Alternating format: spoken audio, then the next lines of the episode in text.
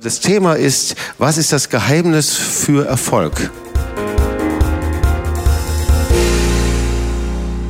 Irgendwie hatte ich mich damit beschäftigt, weil ähm, wir hatten den March of the Nations und der March of the Nations war ohne Zweifel äh, gesegnet. Gott hat es gelingen lassen, erfolgreich. Aus den Nationen kamen Tausende zusammen, Sechstausende auf der Straße. Und ich kam zurück von der March of the Nations und habe gesagt, Herr, das war es wirklich nur du allein. Da war nichts irgendwie, was wir uns oder ich mir oder Charlotte uns wir in irgendeiner Art und Weise irgendwie anstecken konnten. Das war wirklich alleine Gott, aber es war erfolgreich. Und ich musste darüber nachdenken, wie wir sowas immer wieder erlebt haben. Große Veranstaltungen, in denen wir wirklich aufs Wasser gegangen sind, die auch wirklich hätten schiefgehen können. Aber Gott hat seine Hand darauf gelegt.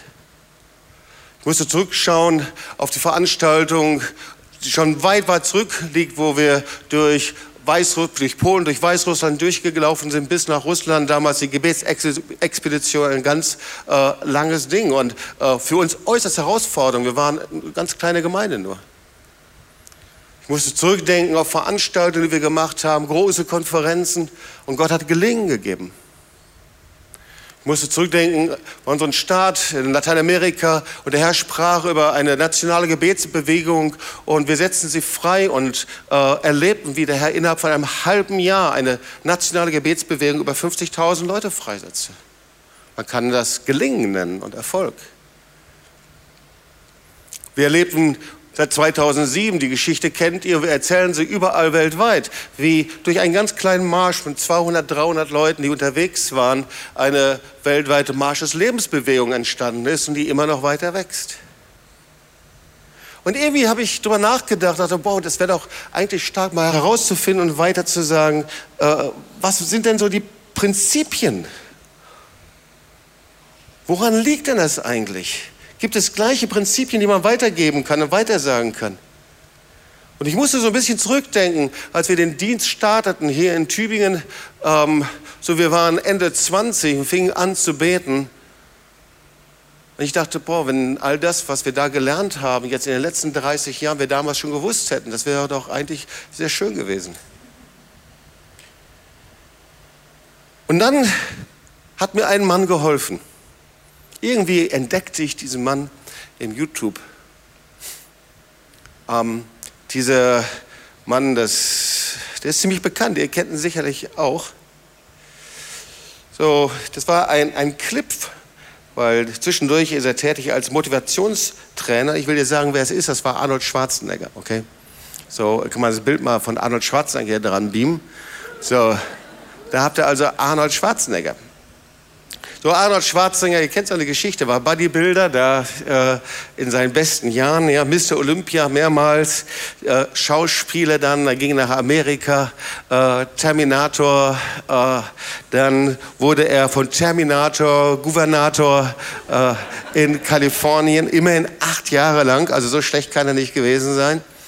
Äh, Politiker und dann hinter Motivationstrainer. Und ich klickte an so einen auf diesen Klick. Und der, der hieß genauso, das Geheimnis, fünf Schritte zum Erfolg.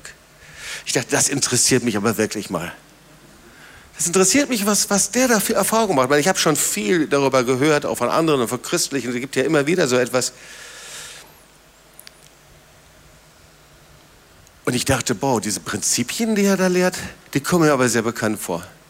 Die sind exakt das, was wir selber auch erlebt und erfahren haben. Manches ein bisschen natürlich in einer anderen Weise, aber es ähnelt sich. Und seine Prinzipien, die findest du in der Bibel wieder. Und darüber möchte ich was sagen, diese fünf Schritte. Und das erste Prinzip ist, finde deine Vision und folge ihr. Ich will gleich zu allem noch was sagen. Aber zuerst erzähle ich dir kurz seine Geschichte, äh, weil ich das einfach faszinierend fand, weil ich fand den Mann eigentlich jetzt nicht immer so sympathisch mit seinem muskelgepackten Body und so. Ich dachte, Terminator hat mir auch nicht gefallen und, und uh, Conan der Barbar, das fand ich noch schrecklicher, ja, habe ich auch nicht gesehen, aber allein der Titel hat mich abgeschreckt mit diesem, äh, diesem schrecklichen Schwert und oh, furchtbar. Ja. Und er erzählt er seine Geschichte. Und ich will kurz eine, kurz eine Geschichte erzählen und dann will ich auf die biblischen Prinzipien eingehen. Und äh, so, er sagte, er ist in der Nachkriegszeit äh, groß geworden. Er ist ja Österreicher. Und er sagte, er hatte überhaupt ganz und gar nichts, er ist in Armut groß geworden und dann in der Schule hatte er dann irgendwo eine Doku über Amerika gesehen in der Nachkriegszeit. Äh, in Österreich, alles lag, äh, in Europa, Deutschland, da lag alles da nieder äh, in der Nachkriegszeit. Und er sah diese Doku und in ihm entstand die Vision. Er sagte, da will ich hin, egal was es kostet, ich will dahin. Und dann das, das war der erste Schritt, das war sein Traum, das war seine Vision. Und er sagte, ich werde alles investieren, um dahin zu kommen. Und das war sein erster Punkt. Finde deine Vision und folge ihr. Und dann war sein zweiter Punkt, und dann sagte er, dann bin ich herum gelaufen und habe gesagt, und ich werde Mr. Olympia. Und er hatte so ein Vorbild, irgendein so Bodybuilder, ich weiß nicht, wie er heißt. Und er selber sah klein und schmächtig aus. Er sagte, egal was es ist, ich werde so ein... Und er fing an, also fünf Stunden am Tag dann, äh, äh, seinen Körper zu trainieren und Body zu bilden und was es auch alles heißt. Und... Ähm, und dann sagte er, und ich möchte Schauspieler werden in Amerika. Und die Leute lachten ihn alle aus. Und er wurde wirklich Mr. Olympia nach einigen Jahren. Und er sagte, ich will Schauspieler. Alle lachten ihn aus und sagten, hör mal, du mit deinem österreichischen Akzent, ich will sowieso überhaupt niemand verstehen. In Amerika sowieso nicht. Was denkst du, ein österreichischer äh, Schauspieler, du wirst du niemals hinkommen. Aber er kam dahin und er sagte, der zweite Punkt ist also, denke niemals zu klein, sondern denke immer groß. Das ist der zweite Punkt. Und der dritte Punkt, sagt er, wenn du eine Vision hast und du niemals zu klein denkst, dann der dritte Punkt ist, ignoriere die Neinsage. Wenn du eine Vision hast und wohin gehen möchtest, sagt er, ich war umgeben von Neinsagern.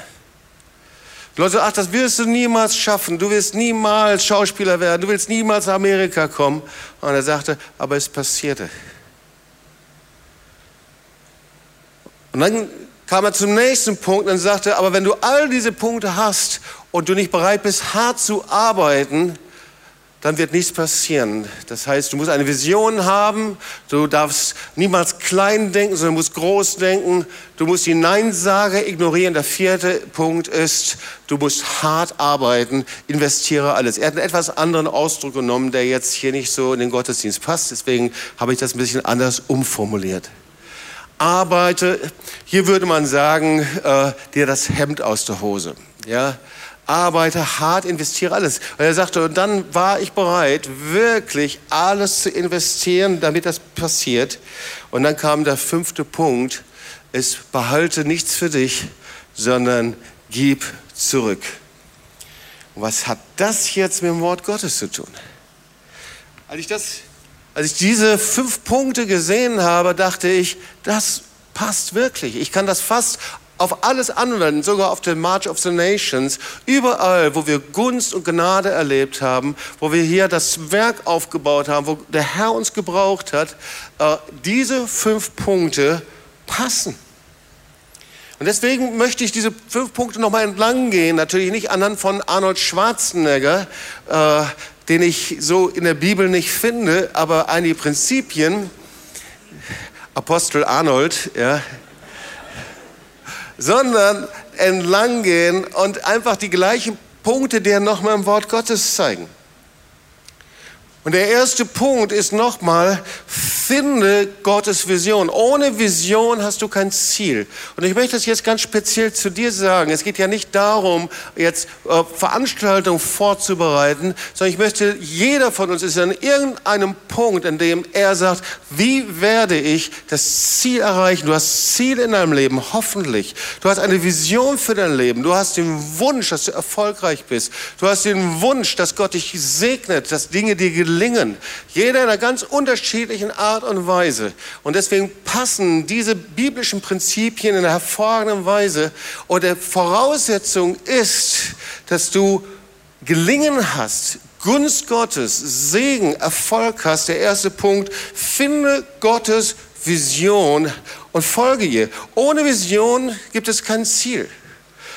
Und Vision ist nicht irgendetwas, so ein, ein, ein Traum, den du dir irgendwie erfüllst, sondern ist sehr real. Das Wort Gottes spricht über eine Vision, die immer anfängt mit einem lebendigen Wort, mit einem Reden Gottes. Ein Wort, das gepflanzt wird in uns. Ein Wort, das zur Geburt gebracht wird. Zu die Geburt Gottes, äh, das, die Vision Gottes wird durch, gepflanzt durch sein Wort. Und das beste Beispiel ist Abraham.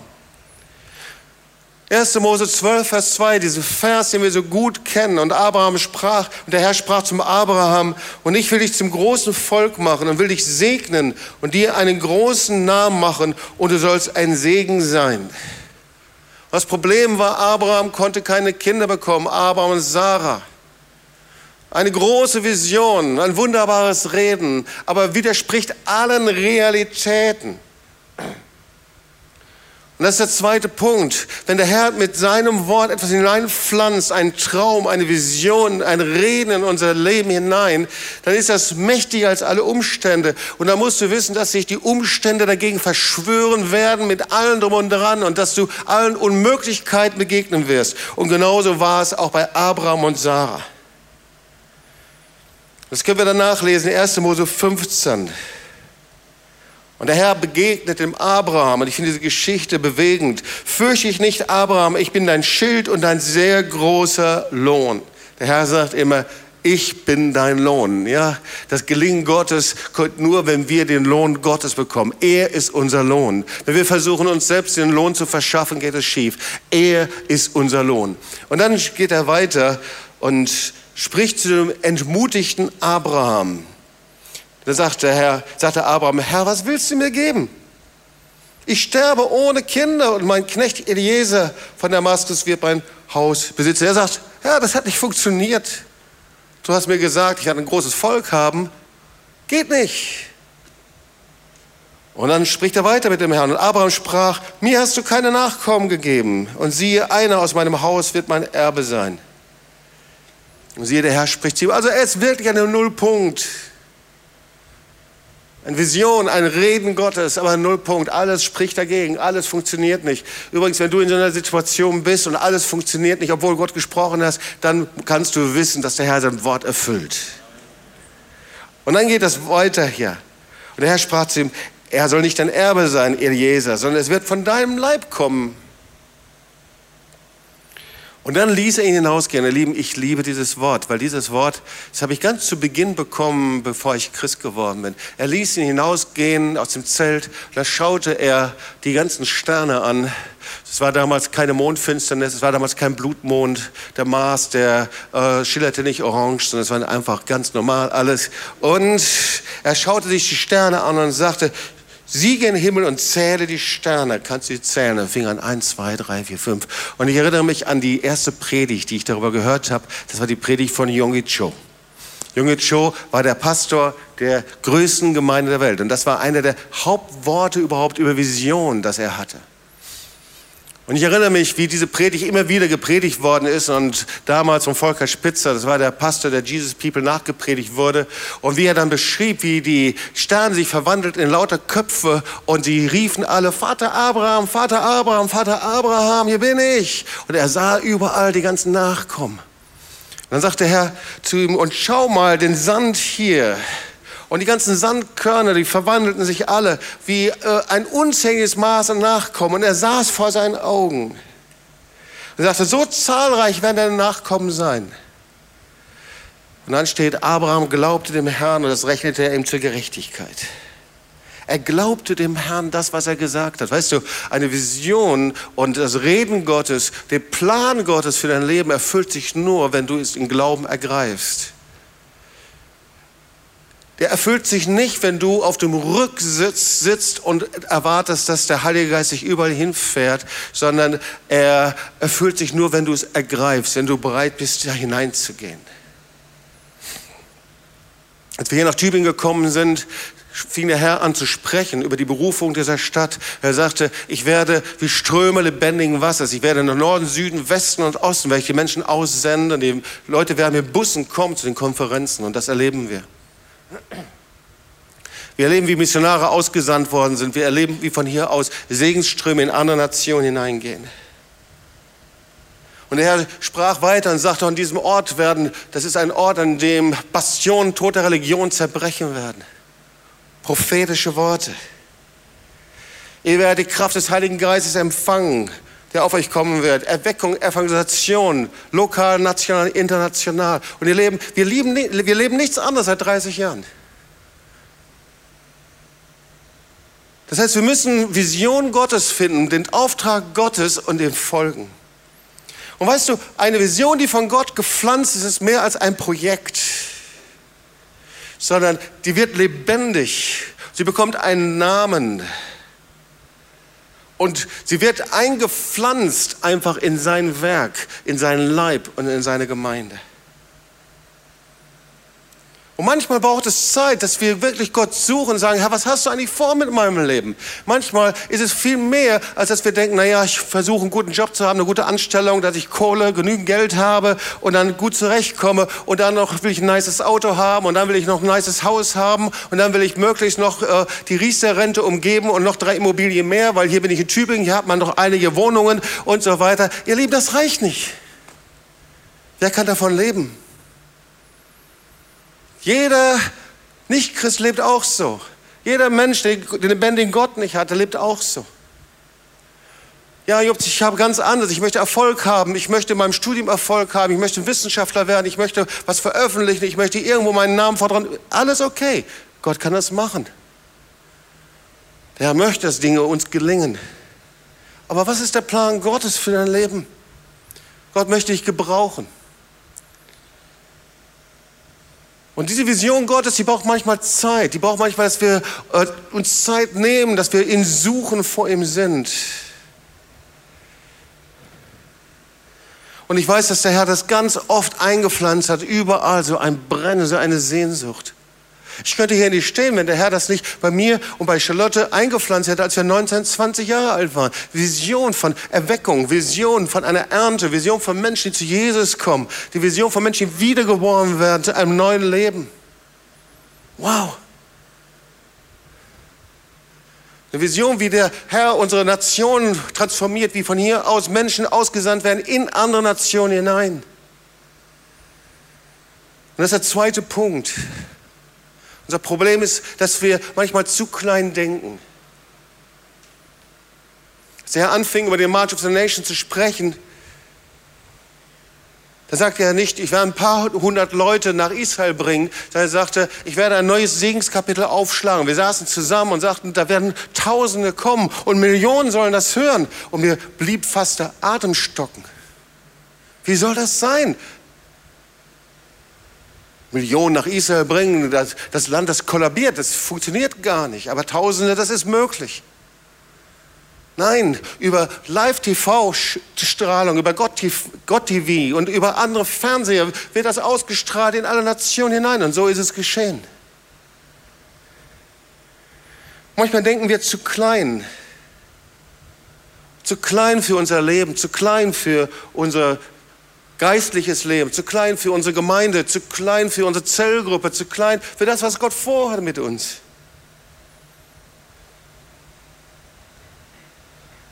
Gott hat etwas Großes vor. Gott hat einen Plan. Und schau mal, wenn ich in die Bibel hineinschaue, dann sehe ich, wie immer wieder zu klein gedacht worden ist. 4. Mose 13, Vers 30, da die Kundschafter Mose, ihr kennt die Geschichte. Der sagt, ich gebe euch das Land Kanaan, nimmt das Land ein und dann beruft er die Kundschafter und die zehn Kundschafter gehen hinein mit Kaleb und Josua. Und sie kommen dann zurück und bringen diesen Report und Kaleb sagt, wir können sie überwältigen. Und dann die anderen sagen, nein, wir können es nicht. Und dann kommen all die Argumente, warum es nicht geht. Kennen wir das nicht ganz gut? All die Argumente, warum es nicht funktioniert, all die Argumente, warum sie zu stark sind, warum es jetzt gerade nicht passt, all die Argumente, warum es später besser ist, all die Argumente, äh, die Unmöglichkeiten. Oh, wir sind so die Weltmeister darin, die Unmöglichkeiten aufzuzählen, oder? Und Kaleb antwortet dann, oh ja, weißt du, was er sagt? Wenn du die ganzen Unmöglichkeiten aufzählst, dann antwortet der Kaleb ihn, fallt nur nicht ab vom Herrn. Das war seine Sorge. Hammer, oder? Er sagt nicht, ja, ist schon möglich, wir probieren es. Er sagt, fallt nur nicht ab vom Herrn. Gott ist ein Gott. Wir werden sie fressen wie Brot. Und aufgrund dieser zwei, die nicht so klein gedacht haben, sondern die groß gedacht haben, die das ganze Land ge gesehen haben, da sagt der Herr zu ihm, Josua 1, Vers 2, jede Stätte, auf die eure Fußsohlen treten werden, die habe ich euch gegeben, wie ich Mose zugesagt habe. Einfach wohin geht. Ich gebe euch Gelingen, Erfolg, egal wohin geht. Und genauso hat David gedacht. David hat groß gedacht. Und deswegen hat der Herr ihm das ganze Königreich gegeben. Und die Jünger, die haben nicht nur für sich selbst gedacht. Die haben nicht gesagt, hoffentlich schaffen wir es und kommen wir irgendwie durch, sondern der Herr hat zu ihnen gesagt, ich sende euch in alle Nationen, ihr werdet das Evangelium überall hineinbringen. Psalm 2,8, bittet mich, so werde ich euch die Nationen zum Erbe geben und die Weltenden zum Eigentum. Ich weiß noch, wie wir das eine Zeit lang immer wieder gebetet haben. Herr, wir wollen die Nationen zum Erbe haben. Und wir sind gerade dabei, Nationen hineinzugehen, Nationen wirklich zu sehen, wie sie sich öffnen. Gott hat was vor mit dir. Denk darüber nach, was Gott tun möchte.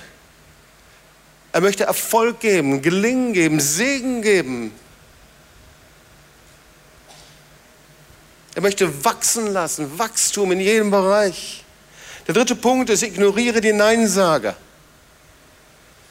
Ich weiß nicht, wie es bei dir ist, aber ich erlebe überall, da wo es im Plan Gottes geht, immer wieder Neinsager. Die unmöglich sagen, die sagen, es kann nicht funktionieren.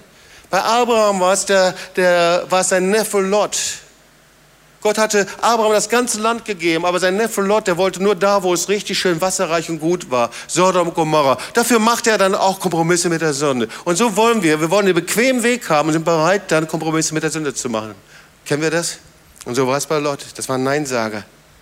Die Kundschafter waren Neinsager. Die Brüder Davids, als es um Kampf um David und Goliath ging, das waren Neinsager.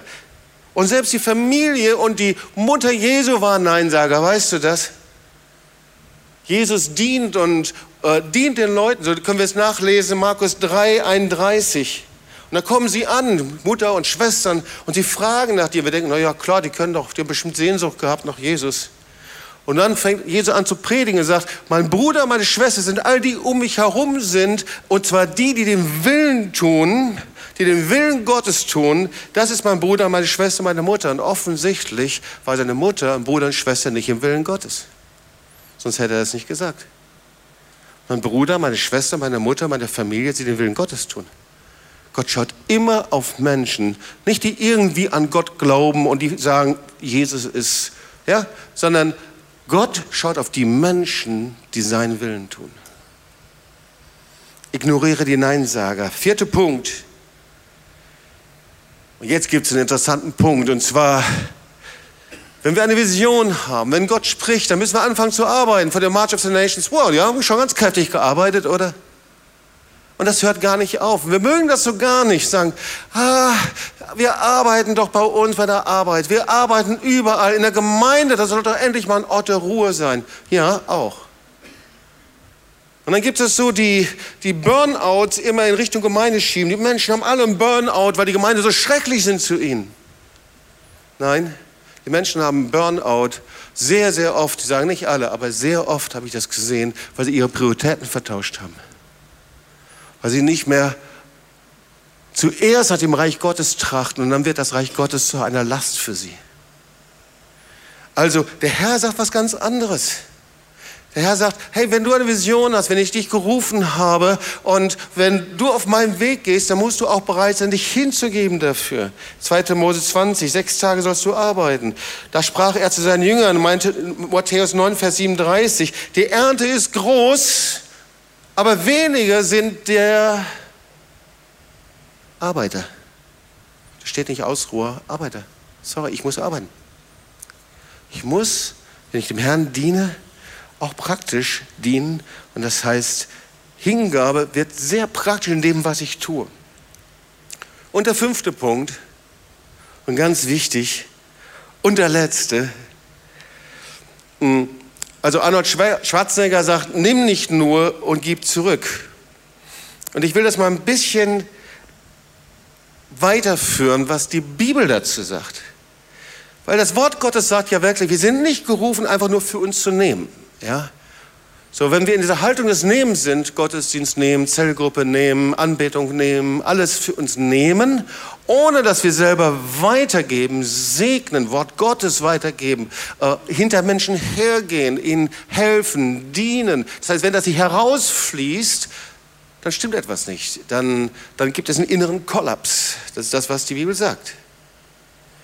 Deswegen wollen wir noch mal ganz kurz anschauen, was ist denn jetzt wirklich Erfolg? Ja? Zumindest wissen wir, was es nicht ist. So Salomo, wir wissen, dass er alles besessen hat. Er war der reichste Mensch der damaligen Welt. Der sagte auf jeden Fall, liebe Freunde, Reichtum ist es anscheinend nicht. Ist gut, wenn du wohlständig bist und wenn du gesegnet bist mit Finanzen, aber das ist noch nicht der Erfolg, den die Bibel meint. Der sagt in Sprüche 13, 3, 4 und 5, bemühe dich nicht reich zu werden. Du richtest deine Augen auf Reichtum und er ist nicht mehr da. Das heißt, er verfliegt. Ja? Dann macht er sich Flügel wie ein Adler und fliegt gen Himmel. Also ist schon gut, Kohle zu haben, wenn der Herr es dir gibt. Aber wenn du dich darauf verlässt, dann bist du ganz schnell verlassen. Das ist das, was Salomo sagt. Zweiter Punkt, was ist sonst noch echter Erfolg? Also hier in Tübingen natürlich unser intellektueller Erfolg, unsere Erkenntnis, aber auch das stimmt nicht. Paulus sagt, Erkenntnis bläht auf, macht stolz und bläht auf. Frag mal deinen Nachbarn, hast du Blähungen oder äh, wie sieht es bei dir aus? Paulus ist da sehr eindeutig.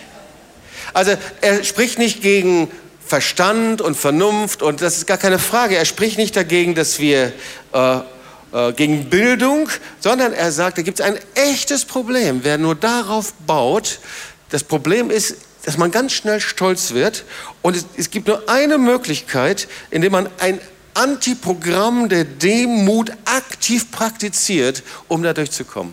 Sonst bläht es automatisch auf. Das ist wie äh, so Hefe. Ja? Ja. Okay. Also auch nicht. Dann erleben wir, Erfolg soll sein, alles, was Menschen befriedigt. Wer ist der Meinung, dass das auch kein Erfolg ist unbedingt? Kann, man, kann ich mal deinen Arm sehen? Ja? Also, Drogenkonsum, Alkoholkonsum und so weiter, ganz sicher nicht. Aber ich möchte dir ein Wort vorlesen. 1. Johannes 2, 15 bis 17. Und da steht, Hab nicht lieb, was in der Welt ist. Wenn jemand die Welt lieb hat, in dem, nicht, in dem ist nicht die Liebe des Vaters. Also, ja. Äh, denn alles, was in der Welt ist, ist das, und ich übersetze es mal jetzt in die heutige Zeit. Äh, Johannes schreibt Fleischeslust. Heute könnte man sagen, alles, was in der Welt ist, ist das, was dich befriedigt, von dem, meinst, von dem, von dem du meinst, dass es dir gut tut. Das, von dem du denkst, dass es deinen Mangel ausfüllt. Das ist damit gemeint. Und der Augenlust und stolzes Leben, das ist nicht vom Vater, also da, wo deine Augen du gebrauchst auf deinem iPhone, PC ähm, oder Fernseher oder Zeitung oder äh, auch Bücher, um deinen Mangel auszufüllen. Das ist Augenlust. Das ist nicht vom Vater, sondern von der Welt. Und jetzt steht sie wieder, und die Welt vergeht mit ihrer Lust. Das heißt also, äh, die Triebfeder des normalen Menschen ist einfach die, der Wunsch nach Befriedigung. Und es steht aber, wer aber den Willen Gottes tut, hier haben wir wieder den Willen Gottes, der bleibt in Ewigkeit. Also, das scheint auch nicht so der Erfolg zu sein. Und viele machen Erfolg fest an Machtstatus und Position. Ja, wenn ich jetzt erstmal eine Position habe, manchmal sogar in der Gemeinde, Position in der Stadt, Position in meiner Firma, Position irgendwo, ähm, ist aber auch nicht so der Maßstab für Erfolg. Ich will noch eine Bibelstelle zeigen. Äh, ganz interessant, und zwar die Mutter der Söhne des Zebedeus, also Mütter, die möchten immer das Beste für ihre Kinder. Wer weiß das? Ich denke, wir alle. Und so auch die Mutter, aber die lag völlig daneben. Die ging zu Jesus, eben versuchte Jesus zu überreden und sagte, pass mal auf, Jesus, wenn die, wenn die Söhne bei dem Himmel sind, bitte, bitte, äh, sie versuchte jetzt einfach die Söhne zu protegieren. Gib ihnen doch bitte die besten Plätze links und rechts von dir. Sie wollte das schon mal so, eine, so ein Ticket sichern einfach. Ja? Damit sie schon mal wirklich oben sitzen und mitdirigieren und ganz nah bei dir, damit sie echte Positionen haben. Also die war echt schlau, diese Mutter. Ja? Und da steht aber, aber Jesus antwortete und sprach, ihr wisst nicht, was ihr bittet. Also er erklärte ihnen, dass diese Position nur denen zusteht, die er dafür vorbereitet hat. Und das ist jetzt eben die Frage. Und damit komme ich auch schon zum Ende der Predigt. Also es gibt schon eben diese Position, ja, zur Linken und zur Rechten, wirklich äh, eine Position von Jesus. Also wir können das mal von dem Thron Gottes wegnehmen, sondern einfach äh, es gibt das in der Bibel wirklich ein Gelingen, ein Erfolg, eine Ehre, dass Gott jemanden ehrt und hochhebt. Das will er mit jedem Einzelnen von uns. Egal wo wir sind und woher wir kommen, aus welcher Nation. Die Frage ist nur, wie macht er das jetzt? Jetzt kommen wir zum entscheidenden Schlüssel für den Erfolg, für Gelingen. Jetzt kommen wir zu diesem Schlüssel. Zuerst haben wir diese fünf Punkte. Ich sage dir, wenn du sie ernst nimmst und darüber betest und darüber Gott suchst, werden sehr, sehr starke Dinge in deinem Leben passieren. Jetzt kommen wir zu den entscheidenden Schlüssel. Also gab, jetzt geht das ein bisschen weiter, das ist der gleiche Text, Matthäus 20, ähm, Vers 21 und 22 und jetzt geht es ab Vers 25 weiter, das will ich dir nochmal lesen. Also, es geht immer noch um diese Position. Die Mutter wollte also diesen beiden Söhnen diese Position verschaffen. Jesus sagt, das geht nicht, sondern bei mir ist es ganz anders. Im Reich Gottes funktioniert es völlig anders. Und er sagte, da rief Jesus alle zusammen. Also immerhin war das so wichtig, da sagte er, oh, stopp, stopp, stopp, stopp. Kommt mal alle zusammen. Ich will euch mal was erklären. Und dann sagte er, ihr wisst, wie die Großen und Mächtigen dieser Welt ihre Völker unterdrücken. Wer die Macht hat, nutzt sie rücksichtslos aus. Also er sagt, ihr wisst, wie Erfolg ausgelebt wird. Das ist das, was er sagt. Wer eine Position hat, ganz normal in der Welt, der nutzt sie eben für sich aus. Ja? Wer eben das Geld hat, die Position, wer das Sagen hat oder irgendwie sowas, so läuft das in der Welt. Und dann sagt er, aber so darf es eben bei euch nicht sein. Und jetzt sagt er, jetzt gebe ich euch einen Schlüssel. Es geht eben im Reich Gottes ganz anders. Ihr sollt erfolgreich sein, ihr sollt gesegnet sein, es soll euch gelingen, ich will euch wohlständig machen, ich will euch in allen Bereichen segnen, aber es geht eben anders. Und dann sagt er, im Gegenteil, wer groß sein will, der soll den anderen dienen. Und auf einmal widerspricht er allen weltlichen, normalen Konzepten. Und da würde er auch vor Arnold Schwarzenegger stehen und sagen, lieber Arnold, das hast du jetzt noch nicht so auf der Platte.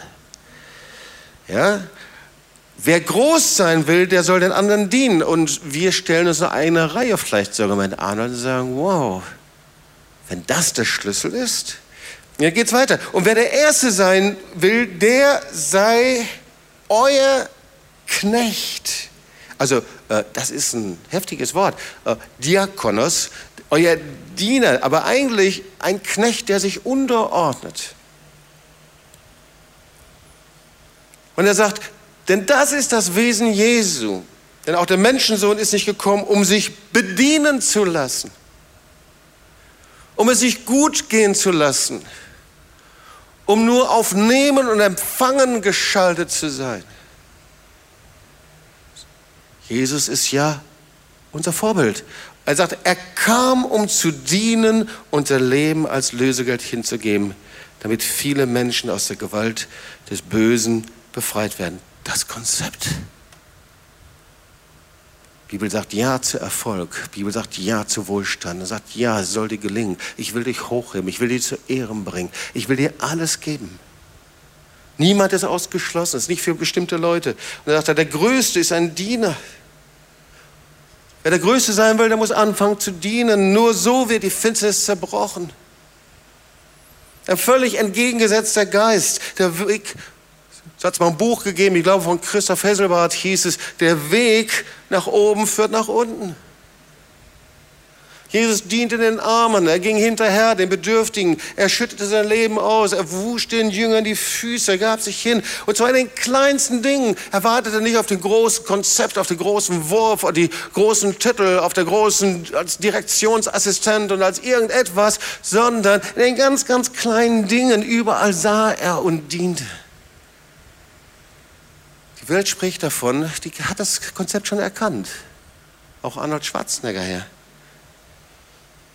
Man sagt Motivationstraining, wir müssen von dem, was wir haben, zurückgeben. Ja, das tun Bill Gates oder Steffi Graf oder damals, viele kennen den nicht mal, Karl-Heinz Böhm und wie sie alle hießen. Aber du hast doch schon alles empfangen mit Jesus, oder? Erlösung und Rettung und Heil und Frieden.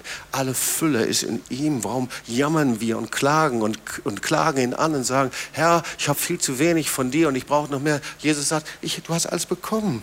Du hast Gemeinschaft, du hast Frieden mit Gott, du bist erlöst und gerettet. Und wenn du hier sitzt und sagst, nein, nein, nein, Jobs, das bin ich nicht, dann brauchst du heute Rettung und Erlösung dann rufe ich dich, dass du heute zu diesem lebendigen Gott kommst. Denn er hat das Urteil für dich empfangen. Er ist für dich ans Kreuz gegangen. Er hat es schon unterschrieben, hat gesagt, ich habe alles auf mich genommen. Und er hat es dir zugesagt.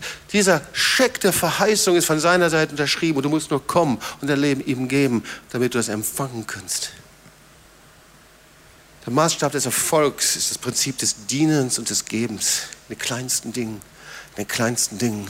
Dienen, dienen, Ihr Lieben, dienen ist nicht nur, wenn ich zu Hause bin, irgendwo oder wenn ich, sondern dienen, das fängt in den kleinsten Dingen an, mit meinem Bruder, mit meiner Schwester. Das fängt an, wenn ich in der Gemeinde bin. Das ist in der Zellgruppe. Dienen ist nicht da, wo ich meinen Dienst habe. Jobs, wenn du wüsstest, wie viel Dienst ich habe. Dienen ist eine Mentalität, ist ein Geist. Dienen ist da, wo der Dienst gebraucht wird. Und da, wo der Garten gemacht werden muss, dann gehe ich hin und diene. Und da, wo Stühle gestellt werden müssen, da fange ich an zu dienen. Und da, wo geschrubbt werden muss, verweise ich nicht und sage, das ist nicht mein Dienst, sondern ich fange an zu dienen. Da, wo Menschen gebraucht werden, hinzugehen, da gehe ich hin und fange an zu dienen. Das ist eine Mentalität.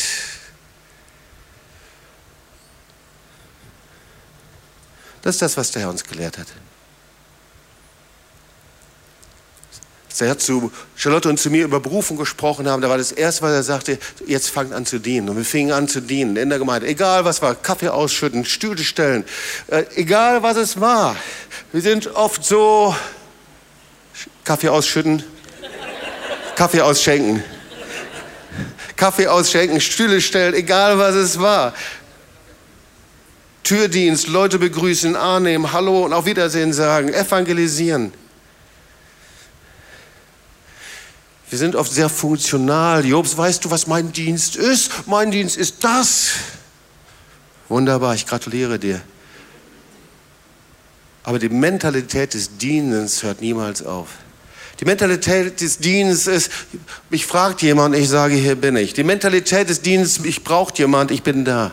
Ich gehe die zweite, die dritte, die vierte Meile. Die Mentalität des Gebens ist noch viel mehr als Saat und Opfer. Wir haben es gehört heute. Sie gaben alles. Ihr Lieben nicht, weil sie drei Opferpredigten gehört haben von Carlos Jimenez, sondern weil ihr Herz war einfach das Herz des Gebens und Dienstes. Und sie gaben ihre Häuser und ihre Wohnungen und ihre Reichtümer, weil sie sagten, das Reich Gottes soll gebaut werden. Wir wollen alles hineingeben, damit es sich ausbreitet in den Norden, Süden, Westen und Osten.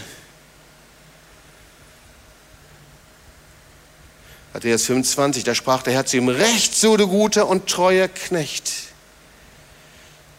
Du bist über wenigem treu gewesen.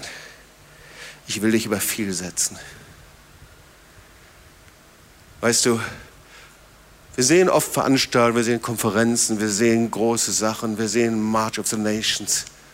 Aber all das ist nur die Summe von Treue im Kleinen, Treue im Kleinen, Treue im Gebet, Treue im Bibellesen, treu hinzugehen. Treu, treu, treu.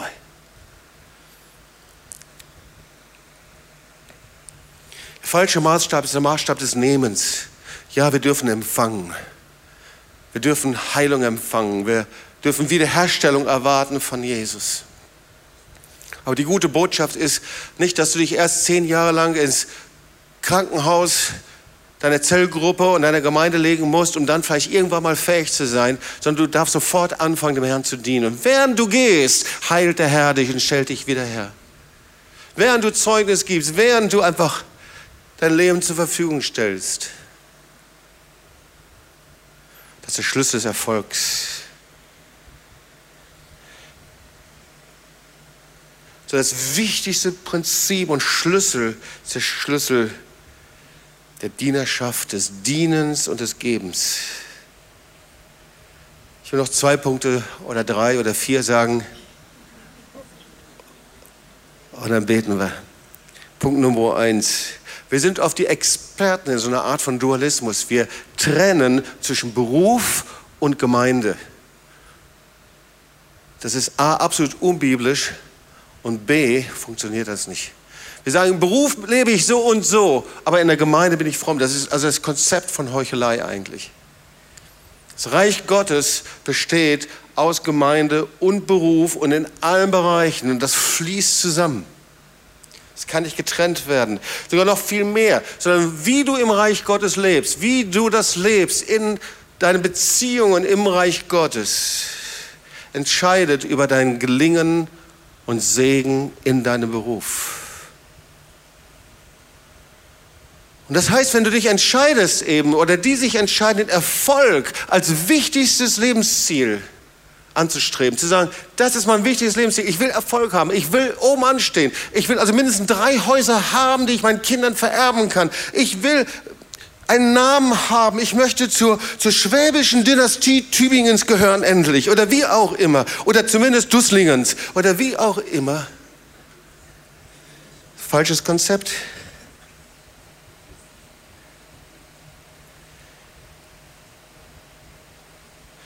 Wenn wir uns entscheiden, Erfolg als das wichtigste Lebensziel anzustreben und nicht mehr das, was das Wort Gottes sagt, nicht mehr das, was Gott möchte, dann werden wir Getriebene.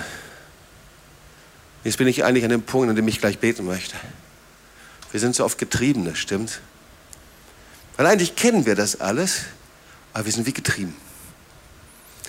Und wenn jemand hier ins Schwabenländle kommt, ich denke in Deutschland ist es generell, aber hier noch ein bisschen mehr vielleicht,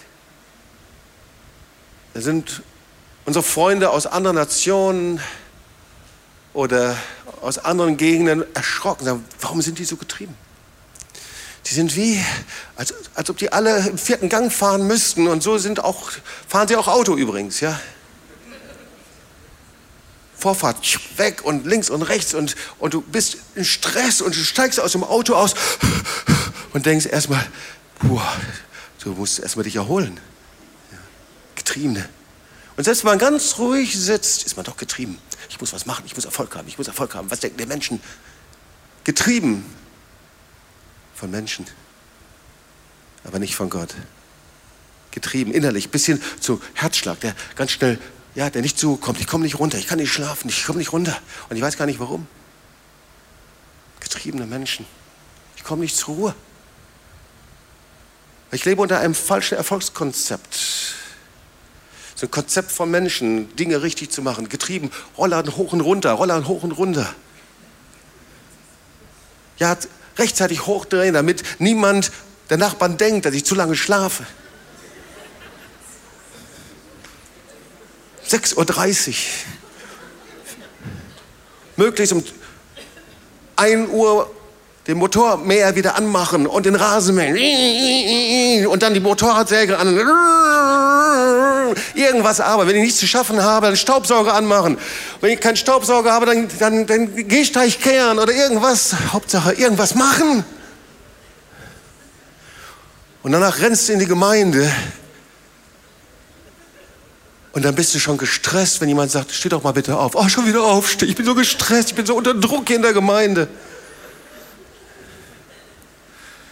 Und kommst nach Hause und dein Herz du, du, du, du, du, du, du, du. Und sagst eigentlich, oh, ich bin so unter Druck. Ich muss in der Gemeinde was bringen. Ich muss was machen. Irgendjemand Prediger hat darüber gesagt, dass ich auch noch dienen soll jetzt. Versteht ihr, worüber ich spreche? Wir haben völlig falsche Konzepte in uns. Und das ist nicht das Konzept Gottes. Das Konzept Gottes ist, dass der Herr den ganzen Tag drauf schaut, wie ich mit ihm umgehe, wie ich ihn an erste Stelle setze, wie ich auf ihn warte, wie ich seinen Willen tue.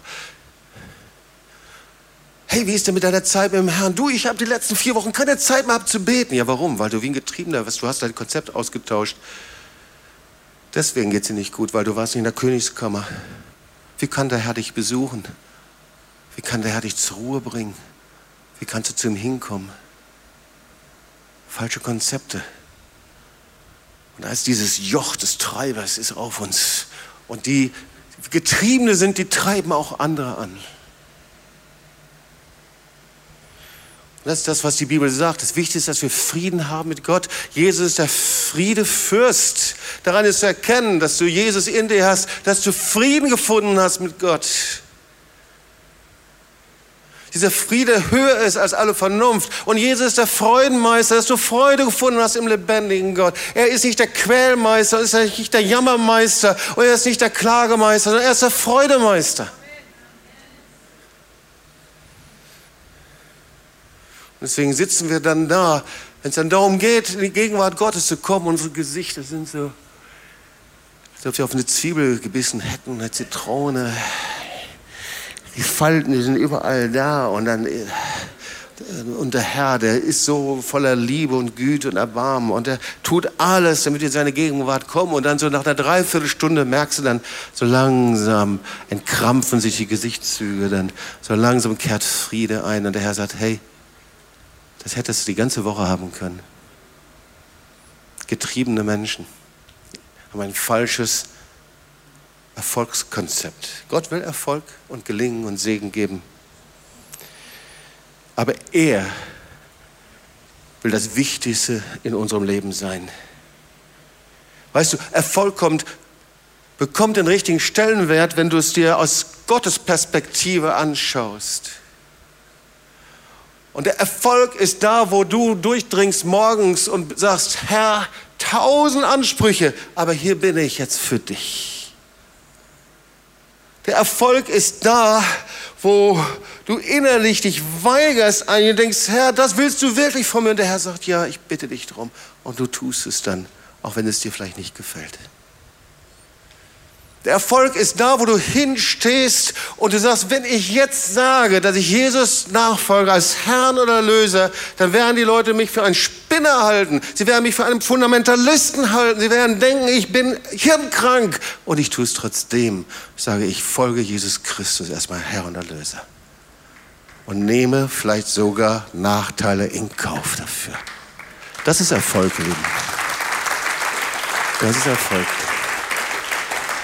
Und das ist die Treue im Kleinen. Weißt du, Gott freut sich am Erfolg seiner Kinder, aber möchte nicht, dass der Erfolg für dich zum wichtigsten Ziel deines Lebens wird. Und er sagt denn, was hat der Mensch davon, wenn er die ganze Welt gewinnt? Und so oft versuchen wir die Welt zu gewinnen, oder? Alles mitzunehmen. Alles mitzunehmen. Was nützt es, wenn wir die ganze Welt gewinnen? Die erfolgreichsten Menschen sind. Ja, ich sage nochmal, Gott will Erfolg. Aber was nützt es, wenn das unser Ziel ist? Und wir wie die reichen Kornbauern sind, die dann am Ende unseres Lebens sagen, so, jetzt habe ich gearbeitet mein Leben lang und ich habe ein volles Konto und liebe Seele, hab gut Ruhe und jetzt werde ich Kreuzfahrten machen und jetzt werde ich all diese herrlichen Dinge machen. Und weißt du, das darfst du, aber Gott muss an erster Stelle stehen. Sonst wären wir zu reichen Kornbauern. Und der Herr steht auf einmal vor uns und sagt, ich werde deine Seele von dir fordern, wenn er nicht an erster Stelle steht.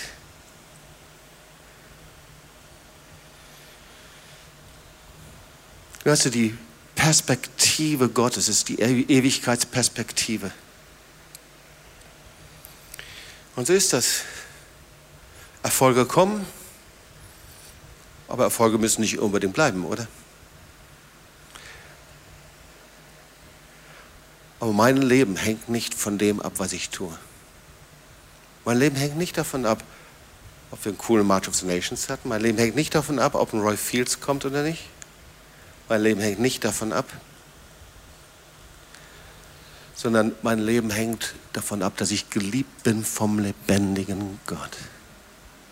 Und das ist mein Gebet, auch für dich. Herr, ich will nicht zu den Getriebenen gehören, sondern zu denen, die bei dir sind. Und die sagen, Herr, das, was ich tue, das tue ich aus Liebe zu dir. Ob es klein ist oder groß, aber aus Liebe zu dir. Sollen wir da mal zusammen beten? Glaube, dass der Herr dieses Erfolgsjoch bei manchen wegnehmen wollen. Manche sind so geprägt von ihrer Familie. Manche sind so geprägt von, diesen, von diesem Druck von Menschen, was wir alles machen wollen. Hey, bitte versteht mich richtig. Ihr sollt Erfolg haben und wir wollen Erfolg haben. Wir wollen gesegnet sein, aber die Priorität muss stimmen. Wir dürfen nicht getrieben sein, ihr Lieben. Komm, lass uns aufstehen und dann wollen wir beten.